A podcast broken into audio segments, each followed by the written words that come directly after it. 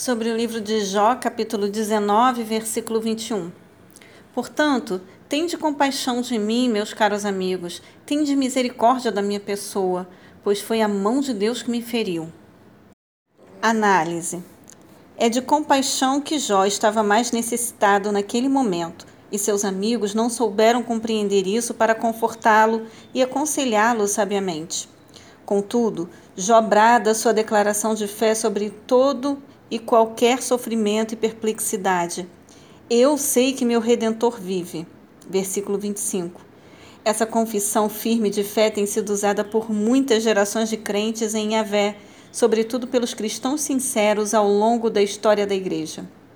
A obra de Handel, o Messias, deu a essa assertiva o fundo artístico musical ideal, celebrando a redenção da culpa e do juízo. Jó, entretanto, é, que ansiava por um ser angelical que lhe servisse de defensor nos céus e que pudesse interceder a seu favor junto a Deus. Agora entende que o seu redentor é o próprio Yahvé. Já manifesta a confiança de que, no fim de tudo, Deus vindicará pessoalmente sua sinceridade religiosa, sua lealdade ao Senhor e sua inocência diante das acusações falsas que recebera. Até o desejo poético de Jó de ver sua história sendo contada num livro tornou-se realidade, revelando ao mundo o maravilhoso ministério dos livros, legar experiências à posteridade.